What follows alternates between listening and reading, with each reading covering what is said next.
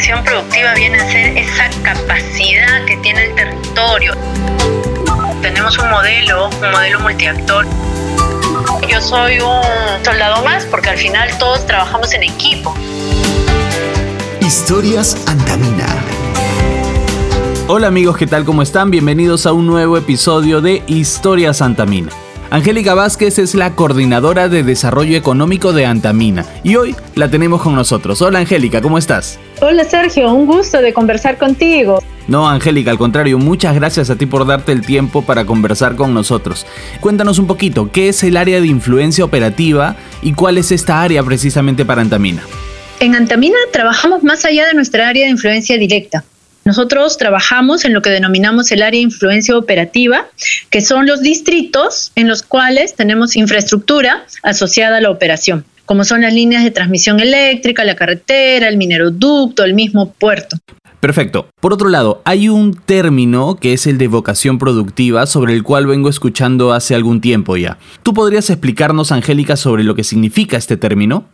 Vocación productiva viene a ser esa capacidad que tiene el territorio, esa aptitud, esa característica especial que tiene el territorio en cuanto a la producción que nos ofrece en nuestra región y sobre todo en nuestra área de trabajo. Y precisamente la compañía desarrolla una relación con las comunidades de su área de influencia, ¿no?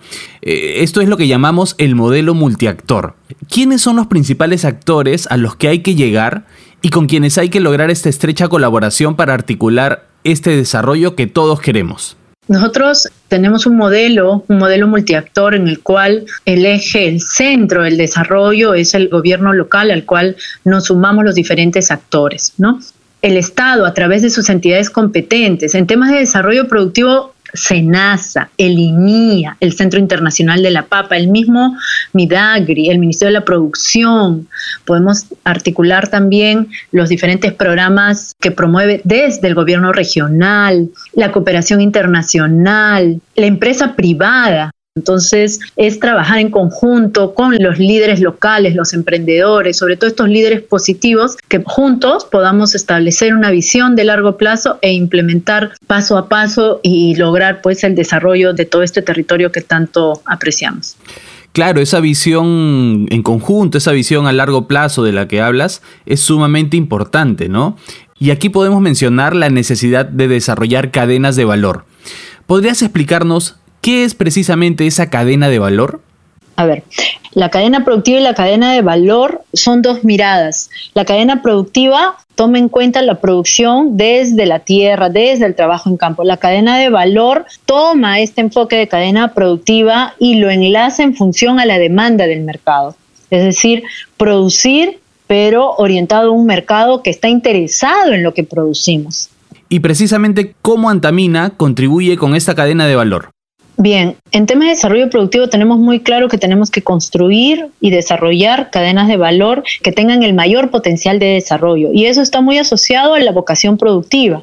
Es así que en nuestro IO tenemos identificado cadenas de valor de alto potencial y que son cadenas de valor de alto potencial a nivel regional inclusive, ¿no? Frutícola, pecuario, derivados lácteos. Tenemos cadenas de valor de textilería, el tema del cultivos de papa y también estamos muy abocados a identificar y fortalecer cadenas emergentes, es decir, qué otras oportunidades se podría aprovechar y desarrollar tomando en cuenta las tendencias del mercado. Bueno, esto que mencionas tiene que ver con un nuevo modelo de responsabilidad social, ¿no? Eh, el enfocarse en el desarrollo sostenible, justamente. ¿Cómo definirías esto, desarrollo sostenible? Bueno, un, desarrollo sostenible quiere decir que se puede sostener en el tiempo por sí mismo, aprovechando los recursos del territorio, pero a su vez cuidando que se mantengan, que permanezcan, que puedan estar disponibles para las siguientes generaciones no solamente lo vemos como infraestructura que se instala, sino también el poder generar esas destrezas, conocimiento para poder administrar bien los recursos del entorno, sobre todo la gestión del agua. De esa manera vamos a poder promover un desarrollo económico pero a la par de un manejo adecuado de los recursos, ¿no? De los recursos del territorio. Ese es nuestro principal interés. Correcto. Ahora, la pandemia ha afectado al país en muchos aspectos, ¿no? Con todo esto, ¿qué retos tuvieron que enfrentar ustedes y cómo se afectó la producción y los proyectos que Antamina ya venía impulsando? Uy, claro, mira, los proyectos que estaban en curso en temas de desarrollo productivo al 15 de marzo sufrieron un giro, yo digo ahora, el día de hoy, positivo. ¿Qué pasó? Tuvimos que demostrar alta capacidad de respuesta porque en cuanto se declaró las primeras cuarentenas, se vio afectado fuertemente la cadena de suministros, es decir, los insumos para el productor y la posibilidad de poder sacar la producción hacia el mercado. ¿no? Y el pequeño productor nunca dejó de producir. Sin embargo, la cadena de suministro se afectó, se elevaron los costos de transporte. El talento local del territorio que estaba en formación tuvo que asumir un rol de protagonista, protagonista de continuar con el asesoramiento técnico para que no pare la producción y sobre todo producción de calidad. El talento local del territorio con la pandemia creo que merece un alto reconocimiento así como nuestros profesionales del sector salud, el talento local de la región de nuestro AIO es especial es valor que ha demostrado en estos tiempos de pandemia, ¿no? Asimismo, también los programas tuvieron que implementar nuevas tecnologías, aplicar las plataformas virtuales para que los especialistas senior que estaban un poco distanciados del productor por motivos de cuarentena pudieran seguir dándole el soporte a través de los promotores locales, de los técnicos locales. Bueno, han sido cambios realmente inesperados. Nadie se esperaba que pasara esto. ¿Hay algún otro que recuerdes? Otro, no giro, pero estrategia que se tuvo que implementar es que en una primera etapa de inicio de pandemia era una estrategia de alta capacidad de respuesta pero después era implementar una estrategia de reactivación. Y para eso, conjuntamente con nuestros socios estratégicos, se generaron programas para apoyar a la micro y pequeña empresa, a las cooperativas, para brindarles asesoría que permitiera aprovechar las oportunidades que el gobierno empezó a implementar a través de los programas públicos, financiamientos para reactivación, eh, cómo adecuarse en el tema de protocolos de bioseguridad para poder reactivar su negocio. Todo eso fue un gran reto y, ahí algo que destacamos de esta etapa de pandemia es que las redes de colaboración se fortalecieron entre todos nuestros socios estratégicos y líderes comunales. Asimismo, las redes familiares, locales, los productores, las familias que estaban dentro de nuestro AIO mandaban alimentos a sus familias en Lima, en las grandes ciudades de la costa. Eso mostró cómo en momentos de crisis tenemos la capacidad de responder y de responder en conjunto. ¿No? Eso creo que ha sido uno de los mayores aprendizajes de esta etapa y cómo nuestros proyectos en curso brindaron soporte.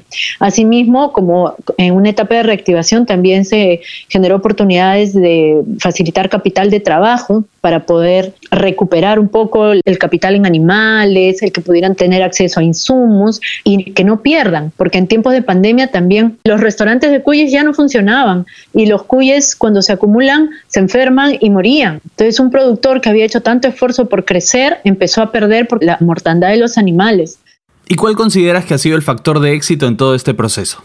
El poder este, brindar asesoría para una rápida adaptación. Creo que un factor de éxito para poder salvar este oleaje de pandemia es tener una alta capacidad de adaptación, redes de colaboración y la implementación de tecnologías virtuales para poder sostener un proceso de asistencia técnica en el territorio. Bueno, y en esta red, efectivamente, el sector privado también cumple un papel importante, ¿no? Por supuesto. Ahí yo quisiera destacar también otra gran lección que nos ha dado esta pandemia en positivo. O sea, empresas privadas de la región que sumados a redes de colaboración empezaron o a brindar asesoría técnica sin costo para dar estos programas de reactivación, pero también a priorizar productos locales y nacionales. Y eso se ha dado a nivel nacional. Bueno, desde aquí queremos primero felicitar a las comunidades que se han comprometido con su crecimiento y también con el, con el desarrollo, ¿no? Para lograr su bienestar y mejorar su calidad de vida. Queremos felicitar y agradecer a las autoridades también que se comprometen y a Antamina que apoya proactivamente y muy decididamente también estos proyectos, ¿no? Este es un trabajo en conjunto, volvemos a repetir. Te agradecemos muchísimo, Angélica, por darte el tiempo de conversar con nosotros. Gracias, Sergio, por la invitación. Gracias nuevamente a ti y esperamos tenerte pronto otra vez, Angélica, con nosotros. Hasta luego, amigos. Historias Andaminas